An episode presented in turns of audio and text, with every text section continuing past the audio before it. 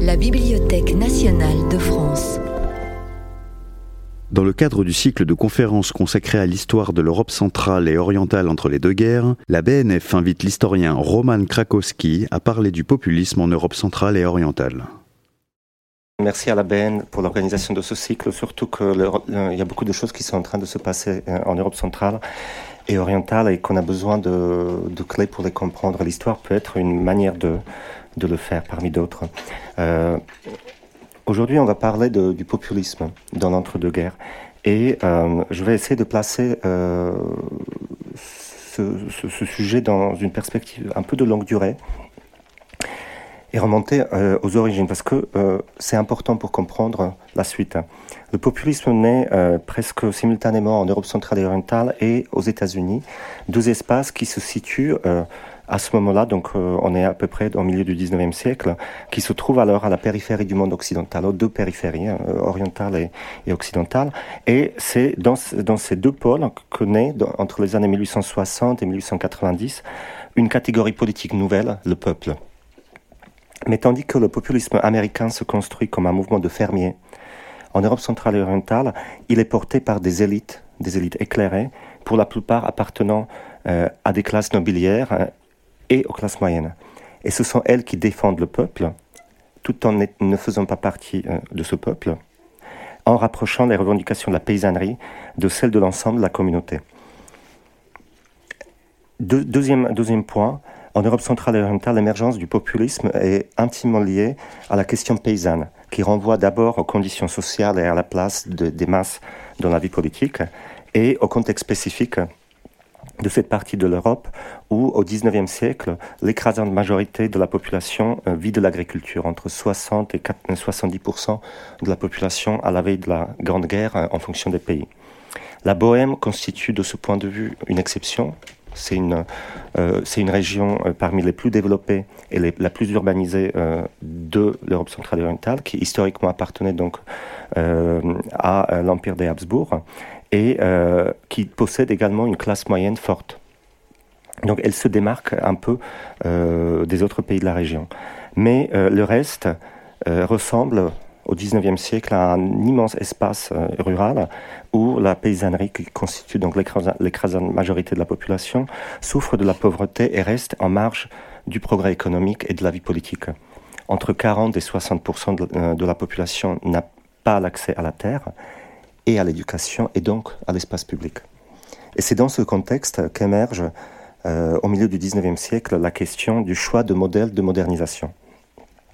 C'est une question d'abord économique qui renvoie donc au modèle de développement, mais c'est aussi une question politique euh, parce que toute modification du statut de ce groupe qui est exclu de, euh, euh, de la vie politique et marginalisé économiquement, la paysannerie, tout change, toute modification de statut de ce groupe, qui est numériquement important, se répercute automatiquement sur la structuration des communautés politiques dans la région. Oui. Vous pouvez donner votre définition du J'y reviendrai. Euh, donc, les populismes apportent une réponse à cette, à cette question en construisant une nouvelle catégorie euh, de pensée politique, le peuple. Et c'est là où j'arrive à la définition de, de ce qu'est le peuple et le populisme. Euh, je retiens la définition d'un sociologue et politologue argentin, Ernesto Laclau, qui euh, définit le peuple comme une catégorie euh, politique dont l'élaboration est le résultat d'une certaine demande sociale. Et donc, il faudra d'abord définir cette demande et comprendre pourquoi elle émerge dans cette région à ce moment précis, alors que les réformes libérales sont engagées euh, depuis le milieu du XIXe siècle.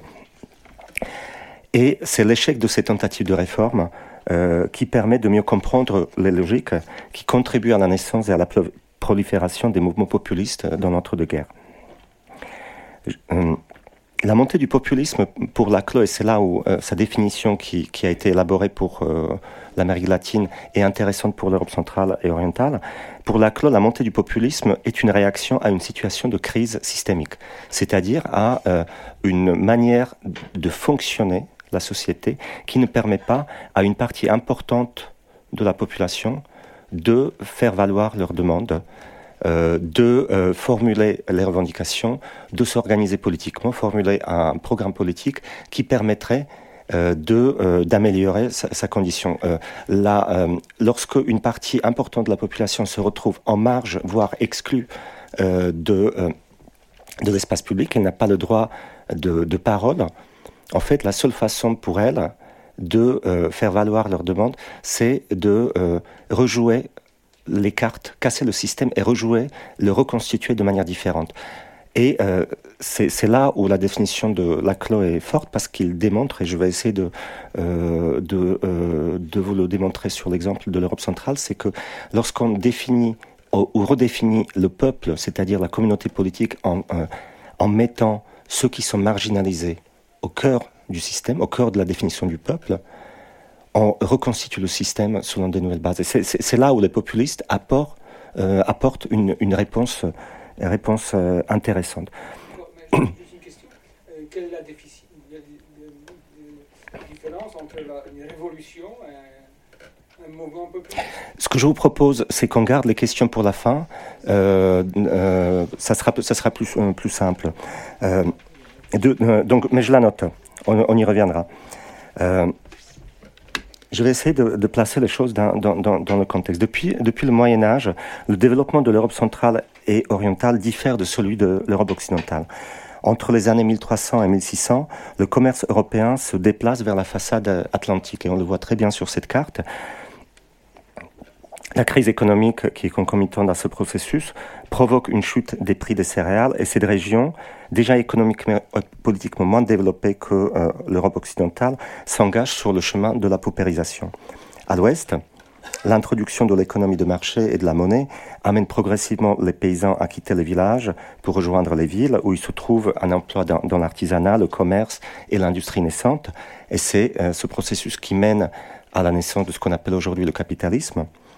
En Europe centrale et orientale, qui est traversée par les famines structurelles à ce moment-là, et marquée par une crise démographique, se met en place euh, en processus inverse.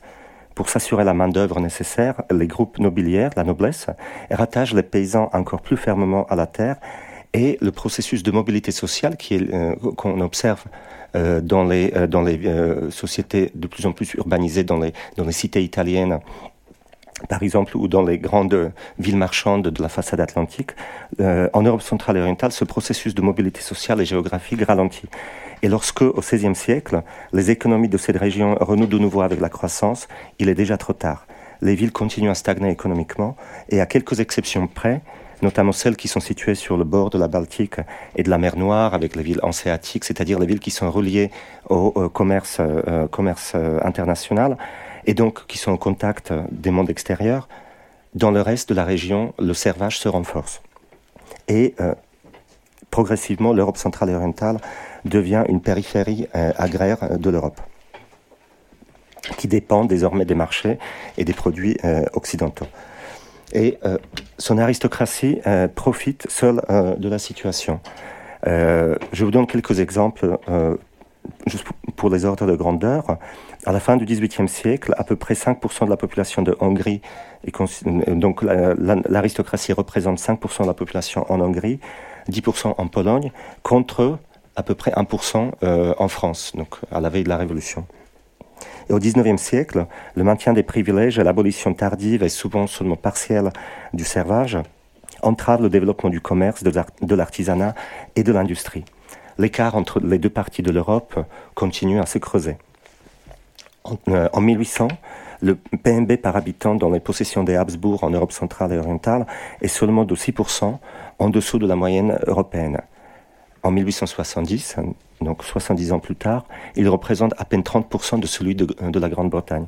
Donc même si la Grande-Bretagne est à ce moment-là le, pays euh, qui a pris le chemin de la, révolution industrielle et qui est économiquement le plus, euh, dynamique, ça montre quand même un écart qui continue à se creuser.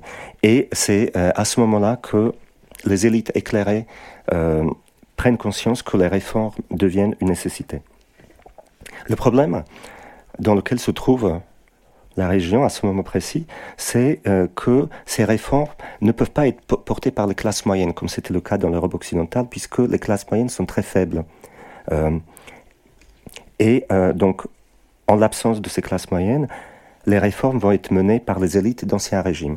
Et c'est là où on retrouve tout ce mouvement des monarques éclairés, euh, allant de Joseph II jusqu'à l'empereur euh, Guillaume Ier, le tsar de Russie euh, Pierre le Grand, Catherine, etc. ça peut être aussi une aristocratie, une aristocratie de cour de Vienne, la Schlachta polonaise ou les boyards roumains.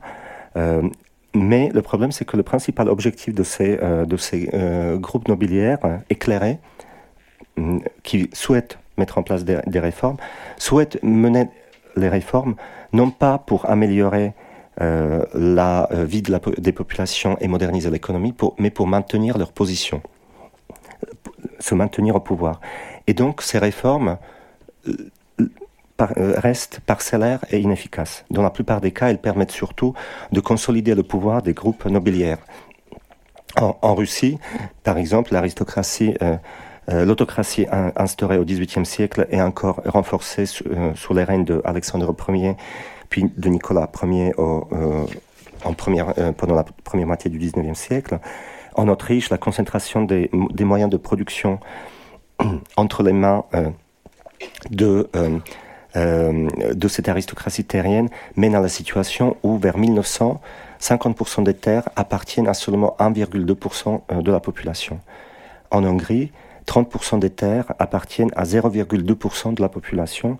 Et je pourrais donner l'exemple d'autres pays, comme par exemple la Roumanie ou les boyards, donc euh, euh, les, les, groupes nobiliaires, qui représentent 0,6% de la population, détiennent 48% des terres. Dans ce contexte, les conditions de vie de la paysannerie se dégradent et les serfs privés de droits sont considérés comme la propriété de leurs maîtres même après l'abolition du servage qui intervient euh, entre la fin du XVIIIe euh, et euh, la seconde moitié du XIXe siècle en fonction des pays. Donc c'est un processus où chaque pays poursuit son propre rythme. Les paysans, restent de facto rattachés à la terre et continuent à faire des corvées pour leurs anciens maîtres en échange de lopins de terre qui assurent à peine leur subsistance. Et ceux qui perdent la terre et qui rejoignent la masse des travailleurs saisonniers sont euh, exploitables à merci et se retrouvent souvent dans une situation encore plus, euh, plus dramatique.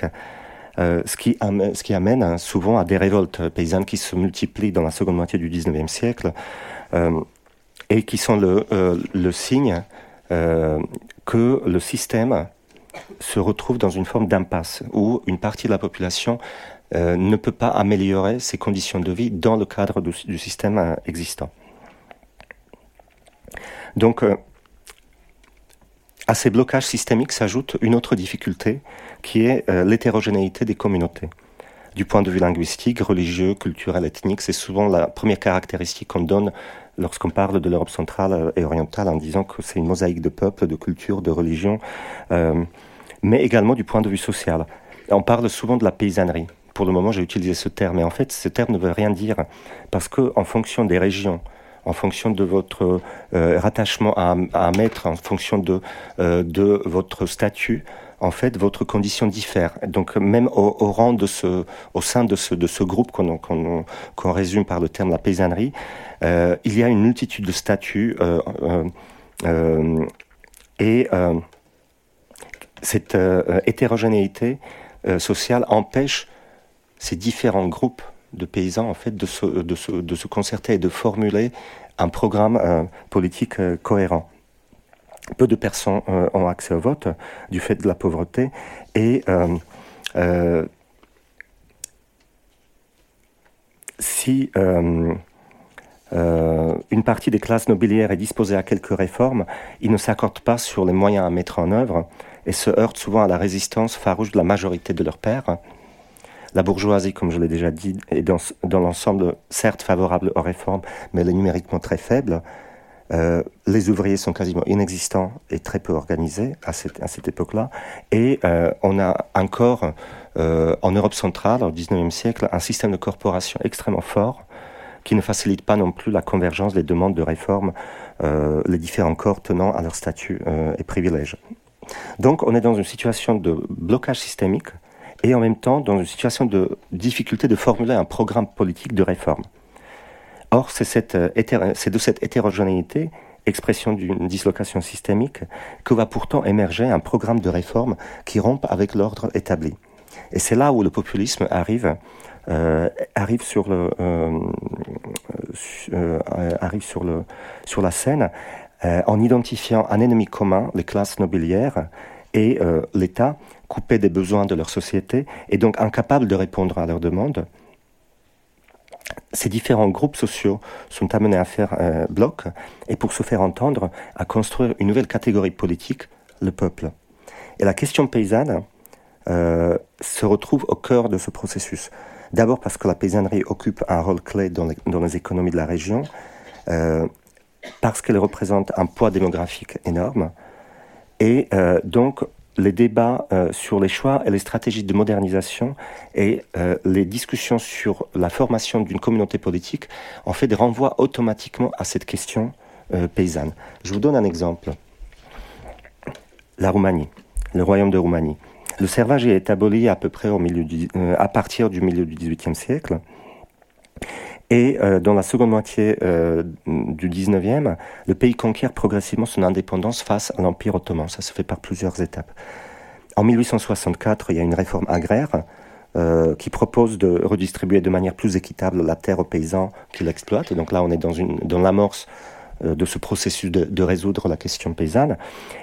Mais ni la réforme agraire, ni l'indépendance ne, ne permet pas d'améliorer les conditions de vie de la paysannerie. Euh, et au printemps 1907, une euh, révolte, une insurrection paysanne éclate. Elle commence comme un conflit tout à fait local et banal autour des contrats agricoles saisonniers, mais elle s'étend rapidement sur l'ensemble du pays, euh, au point que les forces de l'ordre mettront plusieurs mois à l'éteindre. Et elle est à la fois sa nature et son étendue est représentative des soulèvements populaires qui éclatent dans la région à ce moment. D'abord, elle, euh, euh, témoigne de la difficulté de, construire un programme politique cohérent parce que malgré son étendue, il n'en sort rien en termes de programme politique. Il n'y a pas un parti, il n'y a pas un leader qui, qui émerge. On reste euh, dans les conflits très localisés, même s'il y, y, y a, un élan, il y a, y a un sentiment de, de mal-être qui est partagé et qui se diffuse rapidement. Les revendications des paysans restent limitées au contrat agricole, alors que le problème, c'est le servage ou ce qu'il en reste la survivance euh, du servage. Et les mesures prises par le gouvernement roumain au lendemain de la révolte ne visent pas à améliorer la situation de la paysannerie, mais à défendre les intérêts du Parti libéral qui est au pouvoir. Et donc, on est face à un scénario type qui favorise la montée du populisme, une situation de crise systémique, une insatisfaction profonde envers l'ordre existant et une difficulté à intégrer les demandes de réforme dans un programme cohérent. Et ce qui est intéressant sur cette, sur cette, sur cette révolte, c'est que sa suppression violente, il y a entre 2 et 11 000 victimes hein, en fonction des sources, la suppression violente de cette euh, révolte attire l'attention des élites roumaines sur le problème structurel du pays et il constitue le point de départ d'un examen critique de la situation qui conduira à la naissance du poporanisme qui est une forme roumaine du, du populisme. Euh, le, principal penseur du poporanisme, donc l'auteur, l'idéologue du, populisme roumain, euh, et Constantin Stere, qui dans, son essai euh, Social-démocratie ou poporanisme en 1907, donc vraiment au lendemain de la réforme, fait un examen critique de, de, de, des causes profondes de, cette révolte, et il arrive à une conclusion que je cite, le processus d'émancipation de la paysannerie, dont l'objectif était de construire un marché intérieur et de créer une réserve de main-d'œuvre pour l'industrie, a conduit au résultat inverse c'est-à-dire que les grands propriétaires se sont encore plus enrichis et les paysans ont dû supporter des corvées supplémentaires. Et pour financer l'industrialisation, l'État a alourdi l'imposition des paysans sans générer pour autant une croissance économique euh, qui permettrait d'améliorer leurs conditions de vie. Or, selon Sterret, et c'est là où c'est intéressant, ça commence à être intéressant. Selon Sterret, les paysans constituent, je cite, la seule classe authentique de la nation roumaine. La paysannerie, en tant que fondement indifférencié de la société, constitue une catégorie sociale distincte à laquelle sont liées toutes les autres classes sociales, y compris le prolétariat industriel.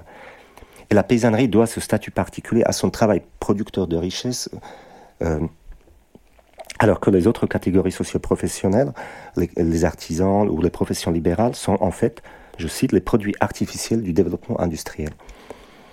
Donc cette décision de diriger, la paysannerie en représentant du peuple est l'aboutissement d'un long débat sur le choix du modèle de développement qui divise les élites politiques, les élites politiques de la région au cours du XIXe siècle et qui porte euh, sur euh, euh, une question suivante.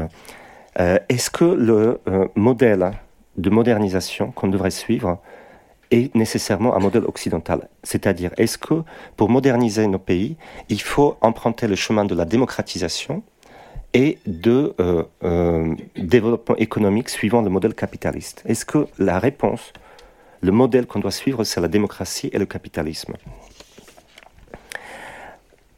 Euh, le problème de cette région, comme je l'ai dit, c'est qu'à part en Bohème et en Autriche, qui sont les pays dont le niveau de développement est à peu près comparable avec le reste de l'Europe à, cette époque-là, euh, euh, adopter le modèle occidental pose un problème. Cela entraînerait la destruction de toute une société qui est organisée autour de la paysannerie et l'économie agricole. Et la Roumanie est un exemple type. Hein. Constantin Stere, il, euh, euh, euh, il, avoue dans son, dans son essai, hein, la transition vers le capitalisme industriel est impossible. Le temps que la Roumanie atteigne un niveau de développement industriel suffisant en suivant le modèle de développement capitaliste, les pays développés de l'Europe occidentale auront conquis de nouveaux marchés, continuent leur chemin de développement, laissant peu de place aux retardataires. C'est-à-dire que on arrive à la conclusion que les pays de l'Europe centrale, du, fait du degré de leur euh, retard par rapport à l'Europe occidentale, ne peuvent pas suivre le même modèle parce que s'ils empruntent le chemin euh, occidental économiquement, en fait, ils vont toujours rester en retard parce que l'Ouest va continuer à se développer. Et donc, compte tenu du décalage Est-Ouest établi de longue date, il est impossible aux pays arriérés de la région de s'industrialiser selon le modèle occidental. Il leur manque des capitaux, une main-d'œuvre, et une classe euh, moyenne forte. Esther, donc, dans cet essai, arrive à une, conclusion, suivante c'est qu'il euh, faudrait euh, reposer la question différemment, c'est-à-dire au nom de quoi le devenir de l'humanité devrait être modelé par l'Occident? Est-ce qu'il n'y a pas d'autres alternatives de modernisation ou de modernité à explorer? Et pour l'Europe centrale et orientale, où les pays sont majoritairement agraires, il propose de se tourner vers la paysannerie et vers le mode, euh, euh, vers l'économie agricole. Or, les mouvements agraires, qui sont une forme de, mouvement populiste en Europe centrale, vont même plus loin. La paysannerie euh, devient synonyme d'une communauté dans son ensemble et son développement un prérequis nécessaire au développement de toutes les autres catégories socioprofessionnelles. Et donc c'est à partir de ce groupe, la paysannerie, qu'il propose de réorganiser la société. Et une telle façon de construire le peuple remplit une double fonction. D'abord, en formant une communauté plus large, elle permet de dépasser l'hétérogénéité des diverses demandes de changement qui sont adressées au système en les articulant euh, dans un ensemble cohérent. Autrement dit, la, paysannerie relie ces différentes revendications entre elles sous, la, euh, sous la parapluie de la question paysanne. On peut euh, euh, agglomérer toute une série de demandes en fait qui autrement resteraient euh, morcelées. Et donc, euh, construire la communauté, le peuple, en fonction de, des revendications de la paysannerie, permet en fait de renforcer la cohésion de la communauté. Deuxième point, cette constitution du peuple permet de réconcilier la communauté avec elle-même en rétablissant l'harmonie des intérêts. Stere, il dit, dans une société paysanne, il ne peut y avoir de lutte de classe car comme les moyens de production ne sont pas différenciés, il n'y a pas de classe. En fait, il, dresse un portrait, euh, on retrouve cette, idée euh, chez tous les populistes ou les euh, mouvements agraires de la fin du 19e siècle, que la communauté paysanne est une communauté harmonieuse, où le paysan en fait effectue toutes les tâches nécessaires à sa survie, et donc quelque part il est synonyme d'une forme d'harmonie sociale vers laquelle on devrait Donc, autrement dit, en fait, euh, la réponse populiste à cette crise est une logique politique qui permet en fait d'articuler euh, euh, les différents acteurs sociaux et leurs demandes, alors qu'autrement ces acteurs resteraient marginalisés, voire exclus du système. Et les revendications les revendications chapeaux qui sont adressées au système est d'abord la réforme agraire. sous, sous, le mot d'ordre que la terre appartient à ceux qui la labourent. Donc il faut libérer la paysannerie de son assujettissement à la terre. Euh, il faut euh, donner aux paysans la terre, les exploitations qui leur permettraient de survivre. Et euh, ce transfert de propriété devrait aboutir à une économie coopérative où le partage de l'outillage agricole et des ressources améliore les rendements sans pour autant renoncer aux petites et moyennes exploitations, sans renoncer à la, à la communauté villageoise qui est le cœur de, euh, de cette communauté harmonieuse. Deuxième revendication, chapeau, c'est euh, celle du suffrage universel. Les partis agraires, euh, les partis agraires ont parfaitement identifié le problème, c'est-à-dire lorsque vous n'êtes pas associé aux affaires qui vous concernent, vous ne pouvez pas améliorer votre, votre sort. Et euh, je vous donne ici l'exemple de Perat Todorovic, qui est euh, le chef, euh, le leader du Parti populaire radical serbe, un parti agrarien populiste, qui dit la participation aux affaires de l'État ne doit jamais être déterminée en fonction de la taille de la bourse. Empêcher les pauvres de participer aux affaires de l'État parce qu'ils sont pauvres reviendrait à étouffer la voix même de ceux qui souffrent le plus du fardeau des institutions injustes de l'État et sont donc ceux dont le plus euh, qui ont le plus euh, intérêt à travailler à réparer tout ce qui est incommodant pour les citoyens. C'est justement parce que, euh, à cause de ma pauvreté, que j'ai le droit et que je souhaite participer aux affaires de la cité. Dans certains pays de la région, le suffrage censitaire est introduit avant la Grande Guerre. Je pense notamment à la Bulgarie, 1879, ou la partie autrichienne de l'Empire austro-hongrois, 1896. Donc on est vraiment à la fin, fin du, du 19e. Mais c'est un suffrage censitaire qui réduit fortement sa portée donc euh, à euh, des classes, à, des, euh, à, votre niveau de fortune. Et il faudra attendre la défaite des empires en 1918 pour que le suffrage universel soit accordé dans la région à la suite de la création des États-nations.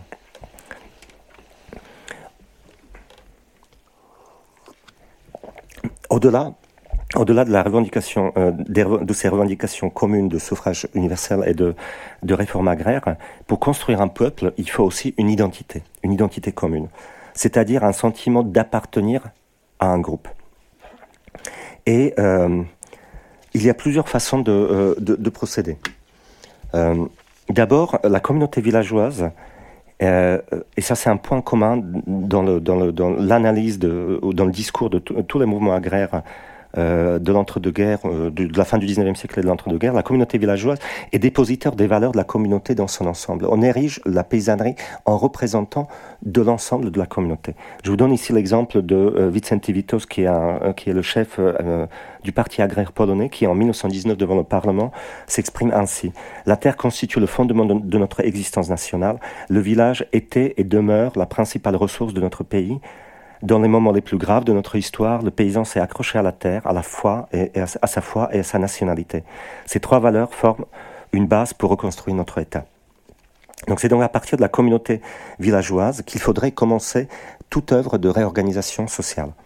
Et l'extension des vertus de paysannes, de simplicité, d'honnêteté, d'authenticité, d'une forme d'harmonie euh, et euh, euh, d'authenticité dans les relations interpersonnelles à l'ensemble de la communauté politique, la généralisation de ces principes d'autosuffisance, d'amour du travail, de justice, euh, exercés dans le cadre des communautés villageoises, permettrait de régénérer économiquement et spirituellement toute la nation. Et c'est ce processus de cristallisation identitaire, cette superposition des valeurs de la paysannerie avec celles des valeurs du peuple, qui est euh, euh, au cœur de, qui, qui est une des caractéristiques du populisme. Un autre, euh, un autre élément euh, identitaire, c'est une opposition entre euh, la ville, la ville et les campagnes. C'est quelque chose qu'on retrouve comme un leitmotiv dans la pensée de tous les, hommes politiques agraires. La naissance du peuple, à partir de la paysannerie, entraîne une division du corps social en deux groupes antagonistes et irréconciliables. Les gagnants de la modernisation, selon le modèle occidental, c'est-à-dire la bourgeoisie, les ouvriers euh, de l'industrie naissante, les minorités pour la plupart étrangères à, la nation, les juifs, les allemands, et les perdants de, cette façon de moderniser la paysannerie qui constitue pourtant l'écrasante majorité du, peuple et euh, qui en fait des dépositaires de ces valeurs. Et cette vision binaire du monde renforce la perception de l'ordre existant comme profondément injuste. Euh, celui qui a peut-être le plus euh, euh, théorisé ces oppositions entre les villes et les campagnes, c'est le chef populiste bulgare Alexander Stambolisky.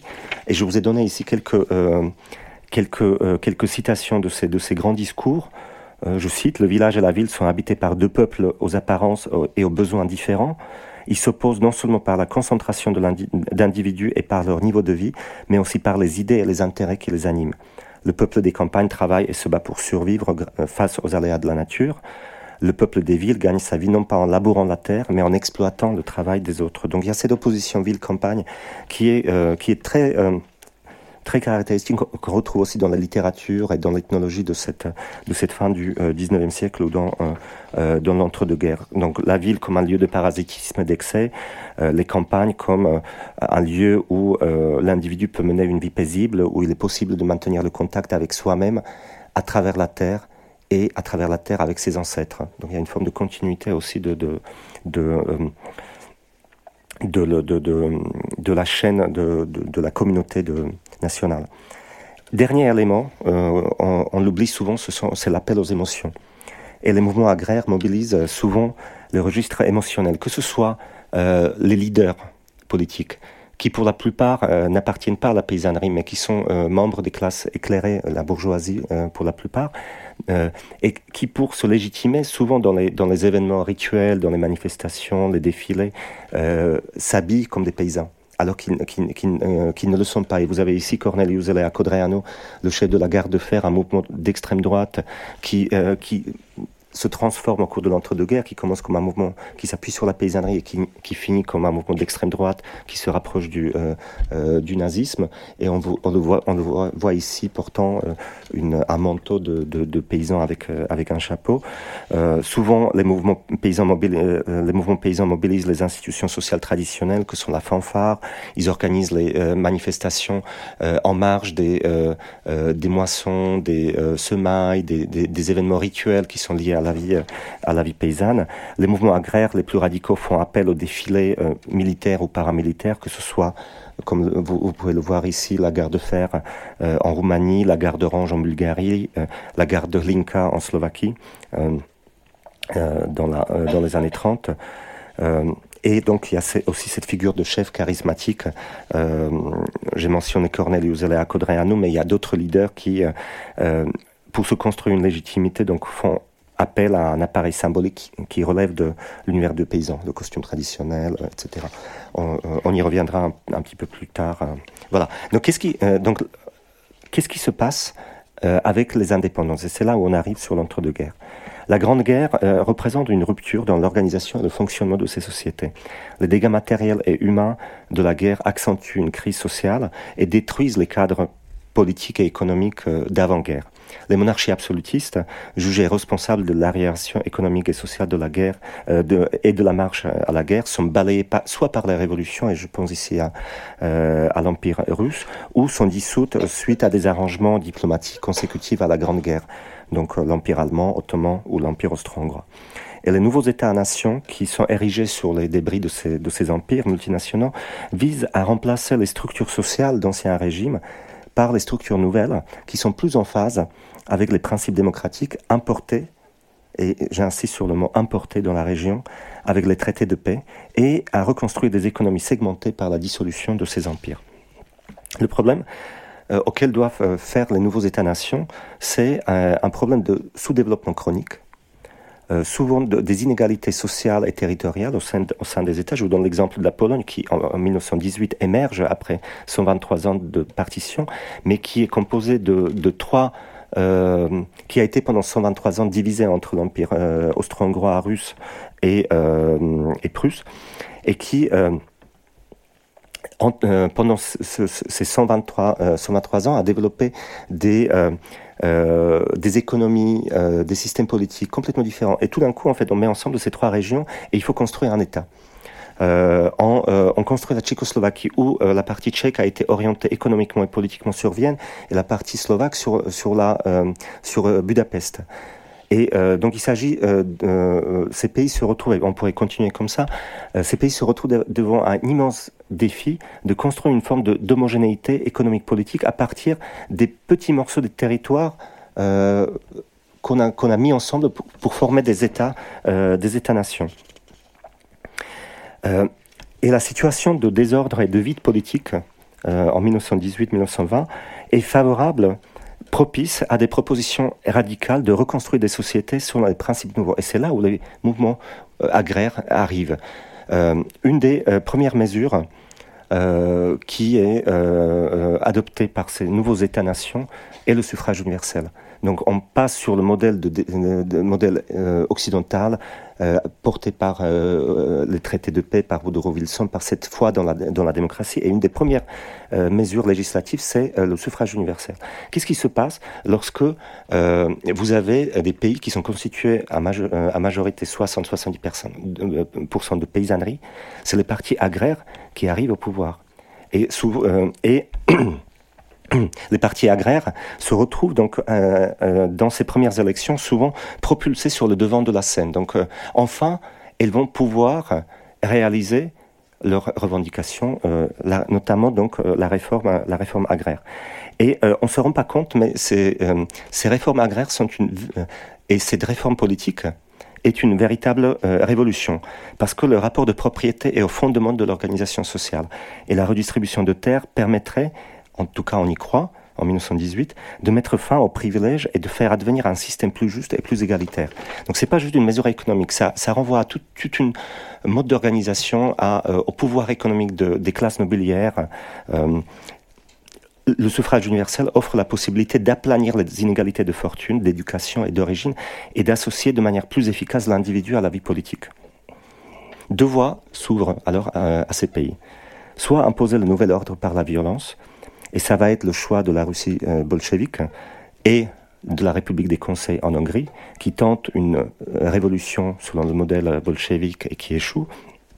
Soit euh, ça va être la voie des évolutions progressives, c'est-à-dire le principe d'autodétermination des peuples mène à la naissance des États-nations où les constitutions démocratiques permettent d'espérer que l'ordre social nouveau se fera progressivement plutôt que par une révolution.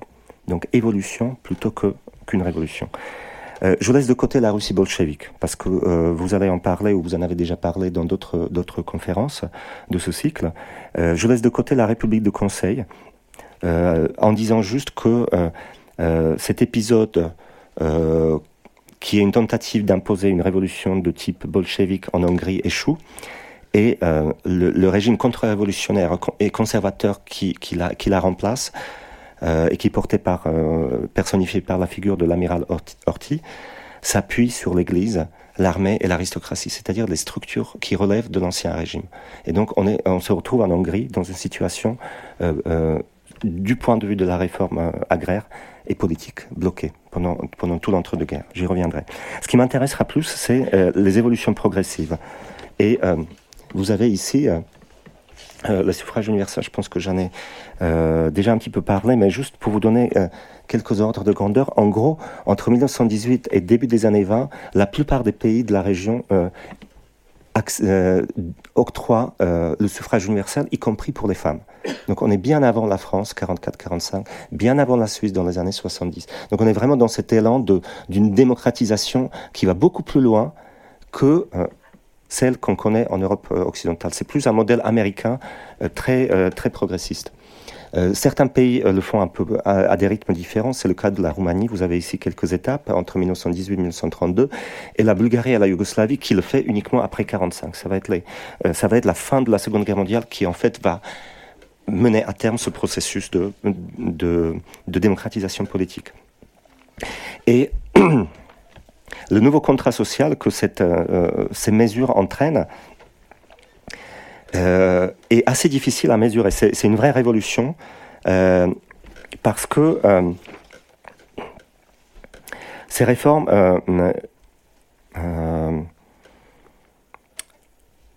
Attendez, je, me suis un petit peu perdu. Euh, donc ce nouveau, le nouveau contrat social qui est posé repose sur la conviction qu'à la place de l'augmentation illimitée de la richesse, il est préférable de garantir une certaine justice et une égalité sociale.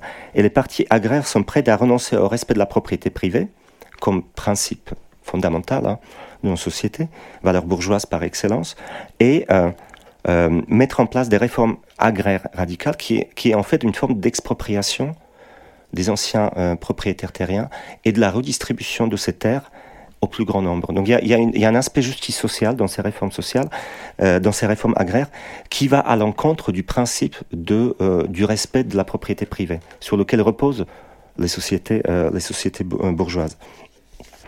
Mais cette, cette injonction au respect de la propriété privée est aussi dictée par le contexte. on a peur de, de l'extinction, de l'extinction, de euh, l'extension, pardon, merci, de la euh, révolution bolchevique. On, a vu déjà euh, qu'il y avait des tentatives des coups révolutionnaires en Hongrie avec la République des Conseils, en, Bavière, la, la, révolution spartakiste à Munich. Donc, on est dans un contexte extrêmement, extrêmement fébrile. Donc, pour apaiser la situation sociale, il faut faire des compromis sur un principe fondamental, le respect de la propriété privée. Et ces réformes agraires, je l'ai déjà dit, reposent sur l'ancien idéal que la terre appartient à ceux euh, qui la labourent. Euh, je ne rentre pas dans les détails. les seuils à partir desquels on procède à l'expropriation des terres varient en fonction des pays. On est dans un processus très long parce que les classes nobiliaires et l'armée ont toujours un pouvoir économique et donc politique extrêmement fort et donc ils s'opposent à des réformes. Mais euh, ce tableau vous, euh, euh, vous, montre surtout que, au terme des années 30, à la fin des années 30, en fait, le bilan de ces réformes est assez mitigé. Dans certains pays, on a réussi à distribuer une partie des terres, dans d'autres, très très peu. En Lettonie, par exemple, seul un quart des terres est redistribué, alors que l'Estonie a procédé à une redistribution de 90 97% des terres. En Pologne, la réforme se solde par la redistribution de 10% seulement des terres arables. Euh, en Tchécoslovaquie, c'est 16%. En Hongrie, c'est 6%. Donc, euh, cette mesure qui a été annoncée en 18 comme une vraie révolution, en fait, 20 ans plus tard, se solde par, euh, par un échec partiel. Et les campagnes continuent à souffrir de la surpopulation, de paupérisation de, la, de la paysannerie et de sa radicalisation, dont témoignent les, insurrections euh, qui révolte, euh, éclate dans les campagnes dans la, seconde moitié des années 30. Et je pense notamment à l'insurrection des, des, campagnes en Pologne en 1937 où les campagnes euh, décident de ne plus approvisionner des villes. Et donc on est à la fin des années 30 dans une situation de, de radicalisation sociale, radicalisation de gauche, mais aussi de droite, et qui, qui préfigure déjà le, passage, le passage à la guerre. Sur le plan politique, construire les peuples, donc au sens communauté politique, en Europe centrale et orientale, s'avère, après 1918, également compliqué. La fin de la Grande Guerre apparaît comme un triomphe de la démocratie. À la suite des traités de paix, les anciens empires multinationaux de l'Europe centrale sont donc remplacés par les États-nations. Et c'est une vraie révolution de l'imaginaire politique. Dans ces nouveaux États, les membres des communautés euh, ne sont plus liés les uns aux autres verticalement en fonction de, du, lien qui les rattache euh, à un maître. Euh, et euh, au, top, à la figure de l'empereur, on n'est plus un sujet de l'empereur. C'était ça en fait qui assurait l'unité de ces, de ces pays avant 1918. indépendamment, je suis tchèque, slovaque, hongrois, mais je suis d'abord le sujet de, de l'empereur. C'est ça qui était le principe d'unité de l'Empire austro-hongrois. Euh, donc c'est plus ce, ce, ce, ce, mode de rattachement vertical, mais horizontal, selon le principe de solidarité des individus euh, libres et égaux. Et je vous donne ici l'exemple d'un bon du royaume de, des Serbes, Croates et Slovènes pour la liquidation de l'endettement agricole en Bosnie-Herzégovine en 1921, qui vous montre ce, lien d'unité. Bon, on a cette symbolique des, des faisceaux euh, et d'une forme de harmonie où euh, euh, les, les, trois les trois communautés vont se tirer vers le haut pour sortir euh, la Bosnie-Herzégovine, la, région la plus arriérée du pays, de la, euh, de la pauvreté. Pendant un temps, les nouveaux États euh, regardent l'avenir avec effervescence et confiance, libérés du poids des traditions séculaires. Donc on est au début des années 20. La volonté de donner au rêve national une forme institutionnelle et la démocratie parlementaire apparaît alors comme un cadre idéal pour, le, pour y parvenir. Or, très vite, on se rend compte que euh, cet, euh, cet élan va être, cet idéal va être beaucoup plus difficile à mettre en pratique. Pourquoi? Parce que les puissances victorieuses font, porter euh, aux perdants euh, de la guerre l'entière responsabilité de la guerre, contrairement à l'idéalisme du président américain Wilson qui appelle en 1918 à une paix sans victoire. En réalité, les traités de paix, et je vous donne ici l'article 231 du traité de Versailles, font porter euh, la responsabilité de la guerre à l'Allemagne et à ses alliés.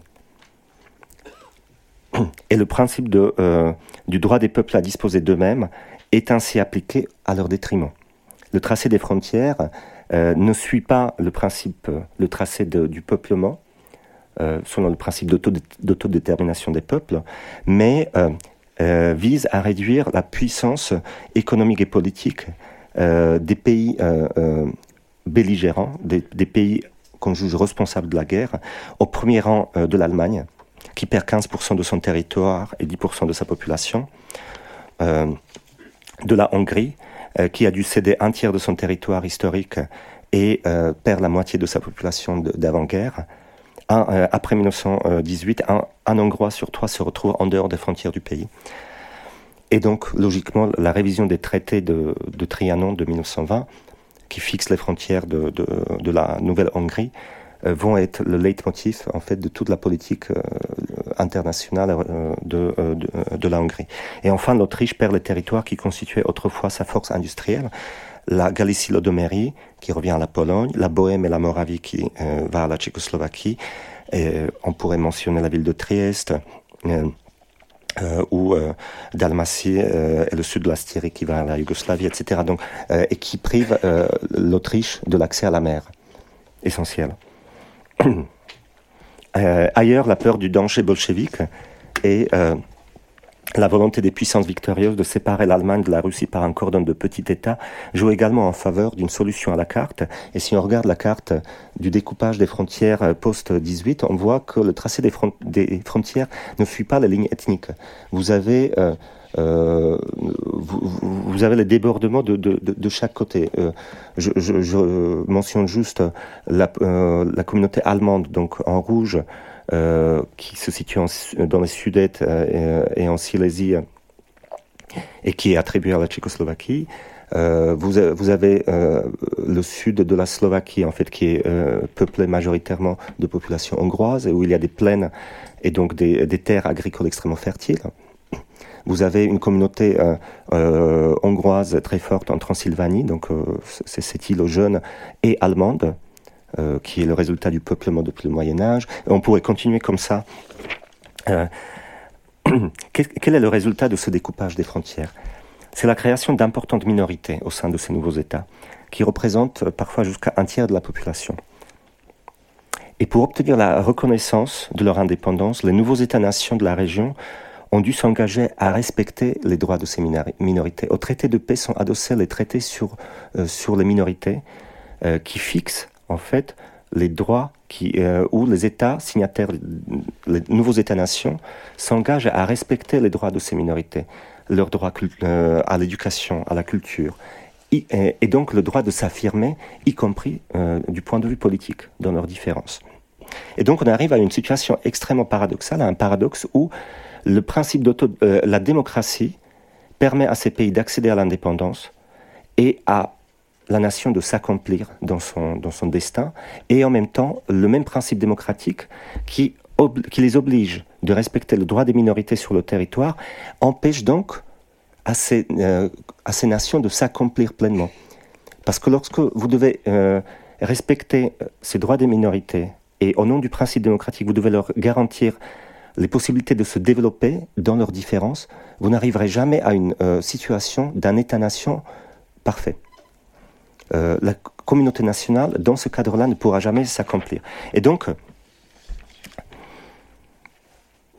ces paradoxes remettent en question la possibilité de construire des communautés politiques fortes de la région et provoquent une euh, crise identitaire euh, profonde. Cette crise est encore aggravée par les conséquences démographiques de la Grande Guerre, où ces, territoires sont extrêmement affectés par la guerre. Donc il y a, y a, des tranches d'âge entières qui ont, qui, ont disparu.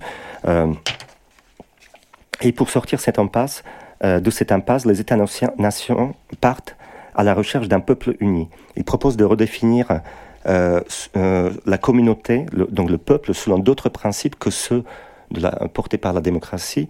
et il y, a, il y en a dans l'entre-deux trois qui s'ajoutent à cette définition du peuple par la paysannerie, le principe corporatiste, le principe d'appartenance ethnique et le principe racial.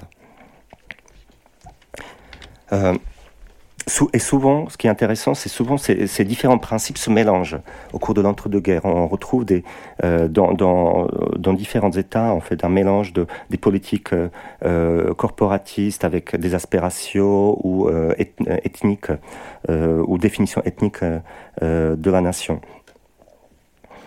Dans tous les cas, le principe démocratique, au terme de de cette période de l'entre-deux-guerres est extrêmement critiqué. Il est même délégitimé parce qu'il ne permet pas à la communauté politique, donc au peuple, de s'accomplir. Et pour l'illustrer, je m'appuierai sur l'exemple euh, de, euh, euh, de la Légion de la Garde de Fer, fondée par Cornelius Elea que j'ai déjà mentionné tout à l'heure. Je vous ai montré l'image où, il, était avec le manteau paysan qui était peut-être celui qui a le, plus, euh, avec le plus de virulence et le plus de profondeur, euh, critiqué euh, la démocratie. Même si c'est un cas extrême, il permet de comprendre les critiques à l'égard du modèle occidental euh, de la région. Donc, pour les légionnaires, qui est son essai politique le plus important, il écrit La démocratie brise l'unité du peuple roumain en le divisant en partis politiques qui sèment la discorde et qui nous exposent désunis face au bloc compact de la puissance juive. La démocratie est incapable de continuité dans l'effort. Comme elle est divisée en partis qui gouvernent euh, pour un, deux ou trois ans, elle est incapable de concevoir et de réaliser euh, les plans de longue durée. Dans un pays où beaucoup reste à faire, où bâtir est vraiment une nécessité historique essentielle, ce désavantage de la démocratie constitue un vrai danger, etc., etc à la place de, la communauté construite euh, par, euh, le, par le, le, principe démocratique, il propose de revenir à, euh, de rétablir l'harmonie et construire une communauté spirituelle qui dépasse la vie des simples mortels. donc s'appuyer sur sur le devoir, sur l'honneur, sur l'autorité, le, respect de l'autorité, de la discipline. Et évidemment, on est en 1937, cette, cette, cette façon de, construire la communauté rapproche et les critiques formulées à l'égard de la démocratie rapprochent ces régimes euh, du euh, fascisme ou du, euh, ou du nazisme. Excuse-moi, ce texte a été écrit dans quelle année? 1937. Voilà. J'essaie de mentionner quand même euh, les, trois euh, modèles alternatifs, donc le principe corporatiste. Dans certains pays, on tente de dépasser les antagonismes qui divisent les communautés politiques en les réorganisant selon le principe corporatiste, qui est inspiré du modèle fasciste et qui, en gros, euh, c'est notamment le cas de l'Autriche, qui essaie en fait de, casser les, oppositions qui peuvent exister dans la société euh, en recomposant la communauté en fonction des branches. Vous appartenez à une branche, euh, que, vous soyez ouvrier ou patron, et c'est au sein des branches, des corps, en fait, où euh, vous menez un dialogue sur les réformes à, mener, etc. L'autre principe, c'est le principe ethnique qu'on retrouve, dans, tous les pays de la région. compte tenu des expériences malheureuses, souvent malheureuses, de cohabitation des groupes ethnolinguistiques au sein des empires multinationaux et compte tenu euh, du poids des minorités euh, après 1918, on arrive à la conclusion qu'il est impossible de fonder une communauté sur un principe de cohabitation. Et une partie de la communauté, le groupe politiquement dominant, constitutif de l'État, est identifié comme représentant de l'ensemble de la communauté et je vous donne ici l'exemple de euh, Stanislav Grabski, un député populiste polonais, euh, qui déclare euh, dès 1917 Il y a une forme d'amour pour nos compatriotes et une autre pour les étrangers. Le pourcentage parmi nous est beaucoup trop élevé. L'élément étranger devra se demander s'il ne serait pas mieux ailleurs. La terre polonaise appartient aux Polonais. On retrouve exactement le même discours dans les pays baltes où euh, on euh, célèbre, on exalte dès les années 20 les vertus du peuple rural euh, et de la nation ethnique, définie en termes ethniques. Euh, en Lettonie, dès les années 30, on popularise le slogan La Lettonie au Letton. Au Letton. Euh, et euh, cette euh, définition ethnique de la nation permet également de mieux comprendre la montée de la xénophobie et de l'antisémitisme, voire des politiques discriminatoires à l'égard des, minorités. En Pologne, les pogroms éclatent en Galicie dès 1918 et se poursuivent tout au long de l'entre-deux-guerres avec un pic en 1927 et 1933. En Hongrie, en 1920, on adopte un numerus clausus qui limite l'accès des juifs à l'université et euh, vise à réduire leur présence dans, certaines professions libérales, le journaliste, l'avocat, le médecin, etc. En 1922-23, la, euh, la, Grèce et la Turquie procèdent à un échange de population. Euh, près de 1,2 million de Grecs de Turquie contre environ 500 000 Turcs de Grèce. En Roumanie, on met en place dans les années 20 des politiques discriminatoires à l'égard de la minorité allemande en Transylvanie et on pourrait continuer comme ça. Euh, dans les années 30, cette question de la cohabitation des, communautés au sein d'un même État est aggravée encore par la crise économique, qui creuse les inégalités et les, disparités régionales. Et euh, la plupart euh, des pays de la région prennent dans ces années-là un virage autoritaire qu'il s'agisse des régimes conservateurs en Hongrie, en Autriche ou en Pologne, des dictatures présidentielles dans les pays baltes ou des dictatures royales en Albanie, en Roumanie, Bulgarie ou en Yougoslavie et euh, les tendances mentionnées euh, jusqu'alors s'intensifient et tous, tous, tous les pays de la région finissent par être intégrés dans la sphère d'influence euh, de Berlin ou de Rome, entraînant la région dans une spirale d'autodestruction dans les années 40. Le dernier, la proposition la plus radicale de réorganiser les communautés politiques nées dans les territoires de culture germanique, avec le, le mouvement Vol populaire en allemand, dont les origines remontent au nationalisme du XIXe siècle et qui développe l'idée de l'ethnicité, Volkstum, qui désigne l'intégralité des expressions d'un peuple, Volk, ou d'un groupe ethnique. Le mouvement met l'accent sur la communauté organique, c'est-à-dire et grandit naturellement dans l'unité. Et après la défaite de 1918, euh, ce mouvement Volklich euh, gagne euh, une signification politique et épouse des accents de plus en plus raciaux et antisémites. Sous cette nouvelle forme, il devient une des sources d'inspiration du national-socialisme et euh, dans Mein Kampf, Hitler écrit Les fondements euh, du mouvement national-socialiste sont populaires, Völkisch, euh, et les idées populaires sont national-socialistes. Dans la nouvelle communauté nationale, Volksgemeinschaft, les divisions partisanes, religieuses et de classe seraient transcendées par l'introduction du principe de race, en excluant les minorités nationales, les juifs, euh, par le combat contre les idéologies concurrentes, notamment la démocratie, le libéralisme, le communisme, et par l'introduction du culte du leader, position résumée par la devise un empire, euh, un peuple, un leader, comme vous pouvez le voir ici, avec des territoires euh, en, en moins donc rouge l'Allemagne, des territoires de l'Autriche en fait qui sont sur le point de devenir de nouveau allemand avec euh, l'Anschluss de, l'Autriche, et euh, les Sudètes qui sont euh, envahis en 38 à l'automne également. Donc on procède à la réunification enfin de, de ce peuple avec dans un seul Reich sous la direction d'un seul d'un seul leader. Et évidemment, donc la victoire de 33 donne aux nationaux socialistes les moyens pour mettre en œuvre cette façon de définir le peuple. Je ne vais pas m'étaler là-dessus parce que c'est des choses qui sont très connues euh, avec euh, les lois sur, euh, sur la protection de la race, les lois Nuremberg, l'interdiction des mariages aux aliénés, aux tuberculeux et aux porteurs de maladies incurables, etc. etc. Ce qui est intéressant, c'est c'est que ces politiques eugénistes et raciales allemandes provoquent un engouement chez certains intellectuels et hommes d'État centristes européens. Je vous donne l'exemple ici de, du philosophe roumain Émile Cioran, qui écrit euh, en 1933 Si l'Allemagne aujourd'hui a réalisé quelque chose, si les Allemands vivent dans un enthousiasme fou et dans une admirable effervescence, c'est qu'ils ont eu à un moment donné le courage d'une liquidation, la passion d'une barbarie féconde et créatrice. Comme en fait, euh, il fallait, euh, comme s'il fallait détruire la communauté éradiquer euh, ce qui ne lui appartient pas pour euh, renaître comme un, comme, un, comme un phénix de ses, euh, de ses cendres.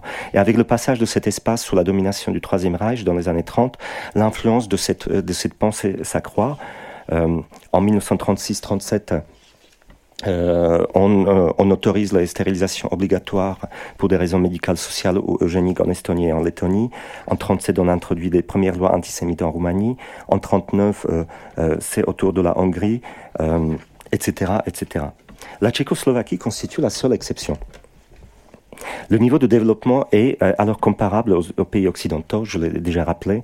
On est dans, le cas d'une société urbanisée avec une classe moyenne forte et euh, donc une forme de stabilité institutionnelle pendant tout l'entre-deux-guerres, avec un, réel rattachement à la liberté comme valeur universelle. Mais dans les années 30, la question allemande et slovaque commence à mettre en cause ce fragile équilibre et la crise économique des années 30, en fait, qui touche essentiellement les industries de pointe, c'est-à-dire celles situées dans les, dans les habité majoritairement par les populations allemandes, en fait, casse euh, cet équilibre. Et euh, lorsque euh, Hitler s'est déclaré protecteur de tous les Allemands en février 38 et a procédé à l'Anschluss de l'Autriche en mars, et en septembre 38 à l'occupation des Sudètes avec l'accord des, puissances occidentales, la France et l'Angleterre, avec les accords de Munich, la Tchécoslovaquie perd un tiers de son territoire et de sa population et 40% de sa capacité de production. Et sur le plan, autrement dit, sur le plan économique et stratégique, le pays n'est plus euh, viable. Et en mars 39, le Troisième Reich envahit la Tchécoslovaquie. Sa partie occidentale devient donc le protectorat Bohémoravie. Et la Slovaquie déclare l'indépendance, mais en fait euh, devient euh, un, un, État satellite du Reich.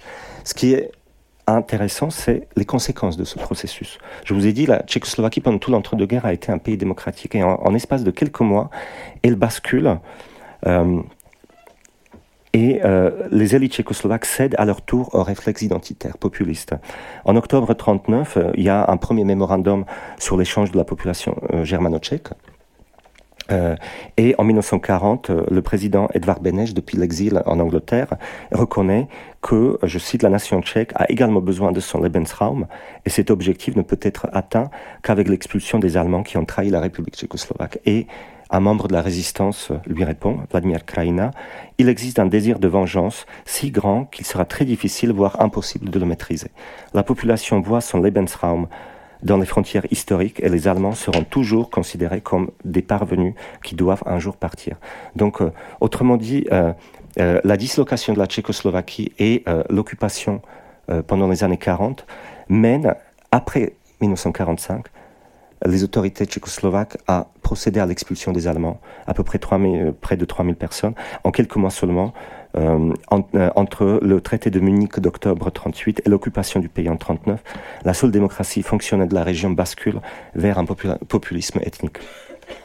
J'arrive à la conclusion. Qu'est-ce que je voulais, euh, qu'est-ce que je voulais dire par ça? Ces différentes propositions alternatives au modèle occidental de démocratie et de capitalisme, qui sont élaborées par les mouvements populistes centro-est européens à la fin du 19e siècle et dans l'entre-deux-guerres, c'est-à-dire de moderniser les économies par le modèle agraire et puis par le renforcement du rôle de l'État à partir des années 30, lorsque cet espace euh, est intégré progressivement dans, dans, dans, dans le Gross, euh, Grossraumwirtschaft allemand. Euh, donc cet espace économique allemand que l'Allemagne construit après 1933. Euh, et leur proposition de construire les communautés politiques selon le principe corporatiste, ethnique et racial et avec un fort, une forte base paysanne, comme comme, euh, comme euh, valeur structurante ou dépositaire des valeurs de la nation. Donc ces, différentes alternatives se posent donc comme euh, des contre-modèles au modèle occidental de la modernité, qu'on pourrait résumer sur le plan économique par le capitalisme industriel et sur le plan politique par la démocratie parlementaire.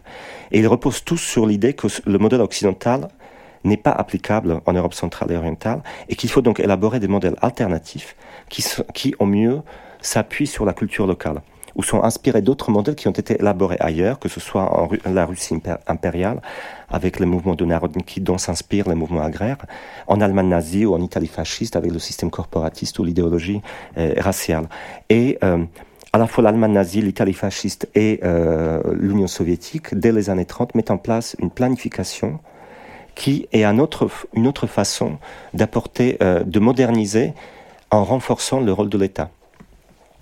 À la veille de la Seconde Guerre mondiale, le modèle occidental de modernité est donc délégitimé dans tous les pays de la région. Les cultures politiques basculent du côté ce que j'appellerais des anti-lumières, avec leur penchant vers l'autoritarisme, le nationalisme exclusif et une volonté de retour à un âge d'or qui alimente le populisme ethnique. Et en cela, les pays de, cette région s'inscrivent dans une longue lignée du nationalisme moderne, d'une façon de définir le peuple euh, euh, selon laquelle l'homme appartient à une fraternité locale autosuffisante.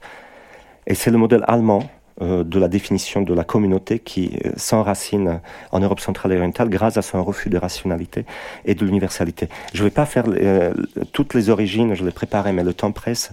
Donc je voulais juste dire que, en fait, cette, cette façon de définir la communauté a une longue histoire. Elle n'arrive pas à la fin du 19e siècle. Elle s'inscrit, en fait, dans, dans, dans, la façon dont les communautés politiques sont pensées dans la région et notamment dans la philosophie allemande dès, le, dès la fin du 18e siècle. Et je vous ai donné ici euh, Herder et, Fichte, qui sont, les pères de, la, pensée politique dans la région, euh, où euh, la nation, et il parle de la nation allemande, mais j'extrapole, la nation ne se construirait pas par la force de l'intégration de l'État, puisque l'État n'existe pas.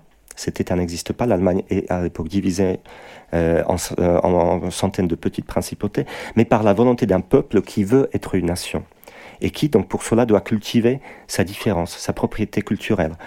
Et, c'est euh, ce mouvement du folklore, euh, euh, la volonté de cultiver la langue, la spécificité de la langue, l'attention à la culture, et à ce qu'on appelle à l'époque Volkskunde, donc la science du peuple, hein, donc une forme d'ethnologie avant l'heure. Mais cette idée, je ne dis pas que Herder ou Fichte étaient contre le principe d'universalité. ce que je veux dire, c'est que c'est de là que, ce mouvement part, parce que euh, cette idée de la construction de la communauté par le peuple s'éloigne de l'universalisme des Lumières. Si chaque culture exprime sa propre vision et a en droit de le faire, euh, il s'ensuit qu'il n'existe pas un ensemble de principes uniques, pas de, euh, pas de vérité universelle pour tous les hommes. Les valeurs d'une civilisation seront différentes de celles d'une autre et peut-être incompatibles entre elles et les revendications du caractère unique des cultures ébranlent un des piliers de la tradition occidentale, l'idée que le monde est organisé selon des principes rationnels et universellement reconnus et partagés. À la place, elle érige en principe suprême la volonté de vivre sa propre vie régionale, locale, d'être régie par ses propres lois dans sa propre maison. Euh, cette conviction euh, de, cette conviction d'appartenir à une communauté déterminée euh, découle plusieurs postulats idéologiques. Le premier, et je termine par ça, euh, la certitude que les hommes appartiennent à un groupe bien défini, que le mode de vie de ce groupe diffère de celui des autres et que le caractère des individus est modélé par ce groupe, sa langue, ses traditions, son histoire, certains ajoutent son hérédité, euh, mènent à la conclusion que ce groupe ne peut pas être compris en dehors de lui-même et établit inévitablement une différence et une hiérarchie entre cultures et entre peuples. Et de cette fraternité, euh, il n'y a qu'un pas vers l'intolérance, la méfiance à l'égard de l'autre et la xénophobie, une des caractéristiques des populismes centre-européens de l'entre-deux-guerres. Deuxième postulat qui en découle, c'est que euh, puisque la communauté nationale précède l'État, elle lui est supérieure et l'emporte. Et l'on retrouve cette idée dans les populismes qui, euh, qui clament que les engagements de l'État, par exemple auprès de la communauté internationale, les traités, le respect des traités sur les minorités ou les traités internationaux, doivent s'effacer devant l'intérêt de la nation. Et dans ce sens, le populisme est fondamentalement apolitique, car il ne considère pas le politique comme un espace où se discute et s'accomplit un projet de société, mais d'abord comme un outil pour maintenir et renforcer l'unité de la communauté.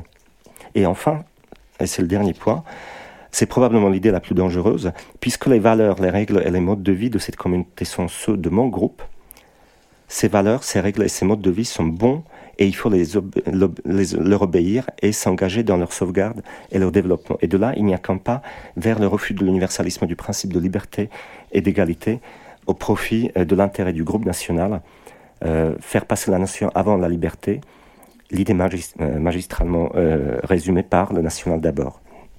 Donc, je termine là-dessus. donc, ce que je voulais dire, c'est que la destruction des empires et je résume, la destruction des empires multiethniques et multiconfessionnels euh, en 1918, qui malgré tous leurs défauts, permettait aux peuples très divers de cet espace de vivre ensemble, et le remplacement par une mosaïque de petits États pas plus homogènes, euh, ni plus multinationaux, a éveillé en Europe centrale et orientale de redoutables démons. Ces petits États, selon la, formule de François Feite, un historien d'origine hongroise, ces, états, ces petits États s'empressaient, ivres de leur nationalisme triomphant, de se refermer dans leurs frontières, taillées en dépit de tout, tout bon sens. La reconfiguration politique de cet espace crée un vide, éliminant tout contrepoids à l'Allemagne et laissant à cette dernière la voie libre à ses volontés de puissance. Elle provoque, mais elle provoque surtout une profonde crise identitaire. La situation des politiques, euh, des communautés politiques très hétérogènes, qui comportent en son sein de nombreuses minorités, favorise des peurs et des comportements de repli propices à la montée du populisme. Le danger que représentent les minorités est ponctuellement fantasmé. Mais dans la plupart des cas, et c'est ça peut-être le plus tragique dans l'histoire, les minorités mettent réellement en danger, parfois jusqu'à l'existence des États et des communautés.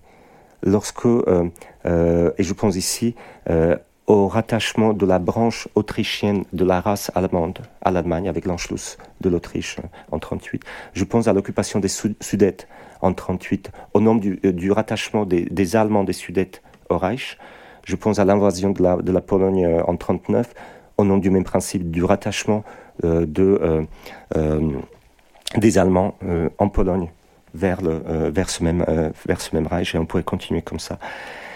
Et ces, situations favorisent le réflexe défensif et encouragent les politiques discriminatoires à l'égard des minorités et les politiques expansionnistes de certains États. Et sous cet angle, la montée du populisme en Europe centrale et orientale, dans l'entre-deux-guerres, apparaît comme une réponse au défi de la modernisation mais c'est également, et c'est ça le paradoxe, une des conséquences de la recomposition de ces communautés selon le principe démocratique euh, importé depuis l'Ouest de l'Europe, mais mal adapté probablement aux conditions locales, et de l'intégration euh, de cet espace dans le marché de plus en plus globalisé et dominé par le modèle capitaliste.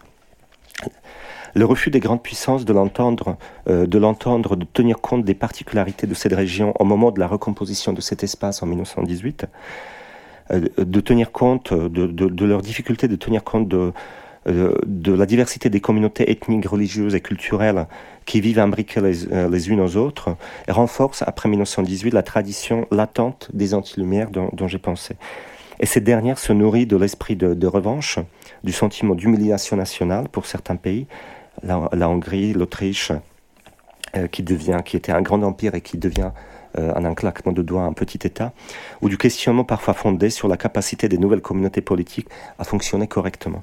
Et la crise économique et politique des années 30 permet à cette crise de modernisation et à cette crise identitaire de se rejoindre et de provoquer euh, un cataclysme dont sortira une autre grande tentative d'harmoniser les communautés, euh, tentative politique et économique, qui va être portée après 1945 par le communisme.